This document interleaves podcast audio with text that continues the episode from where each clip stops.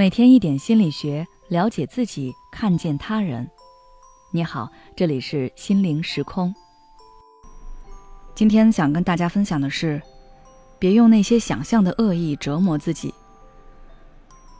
大家听到 PUA 这个词，第一反应可能都是别人贬低你，用各种方式伤害你，最后操纵你的身体和意志，来满足他的私欲。听到多了，你可能就会开始察觉。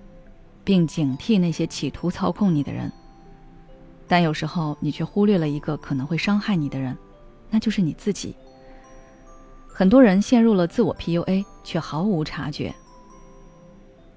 PUA 的核心是操纵者通过刻意的扭曲事实、持续性打击、否认、误导和谎言等方式，让被操纵者怀疑自己的价值，从而对自己百依百顺。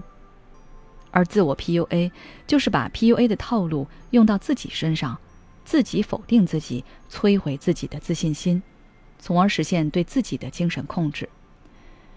比如，自我 PUA 的人会这样说：“当初我就不应该这么选，要不然事情也不会变成这样。如果我以前好好努力一下，也许我现在就成功了。我太差劲了，没有人真的在意我，喜欢我。”这些话里都体现了你对自己的否定和恶意。习惯自我 PUA 的人，常常会因为一些小事就贬低、否定自己。也许有的人觉得只有敏感内向的人容易这样。其实生活中，有的人看似强大自信，对别人的问题指手画脚、无所不能，但是内心是很脆弱的。当他们一个人的时候，同样会忍不住否定、攻击自己。觉得自己哪儿哪儿都不如别人，也是因为这样，他们才需要表现的比别人优越，来弥补内心的不足。当一个人习惯了这样的思维模式，很难意识到哪里不对劲，甚至有的人会把这种习惯看成是一种自我反思，然后陷入思考的循环，导致的结果是自己变得越来越消极了。积极的反思是能够解决问题。而你的自我批评本质可能是在逃避解决问题。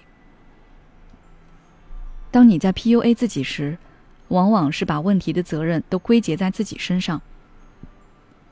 一件事情的发生可能有内部因素，但难免也有外部因素的影响。比如，你这次考试的结果不理想，你怪自己笨，但有可能是卷子太难了，大家都普遍考得不好。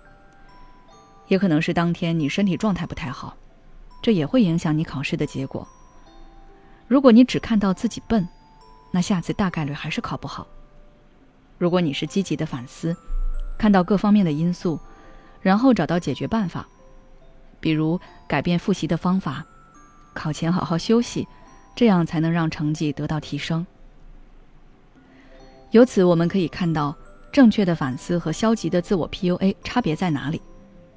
积极的反思，重点是放在我下次该怎么做；而自我 PUA 的核心是放在我不好上，这样当然不能解决问题了，你的心态也会越来越崩。你能够看到自己的不足并去思考，这本身是没有问题的。但如果忽略事实，盲目的否定自己，你发现自己的思考并没有解决问题，让自己变得更好，就要意识到你的方式是不对的。你需要改变自己的方式。你可以与自己积极对话，比如在纸上写上事情的发展过程。想一下，如果是你身边的人发生这样的事，你会怎么安慰他？然后用同样的方式对待自己。也可以寻找可信赖的人，让他们帮助你找到那些负面情绪的来源，以及打破的方法。反 PUA 是既要防范别人。也要防范自己，别用那些想象的恶意伤害和折磨自己了。我们要学会爱自己。你可以微信关注我们的公众号“心灵时空”，回复关键词“爱自己”，找到更多有用的方法，好好对待自己。你知道吗？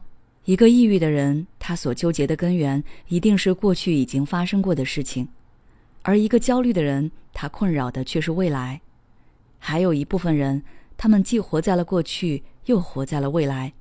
既因为焦虑产生了抑郁，又因为抑郁加重了焦虑。现在你是哪种状态呢？关注我的微信公众号“心灵时空”，回复“爱自己”，再难的路我陪你一起走。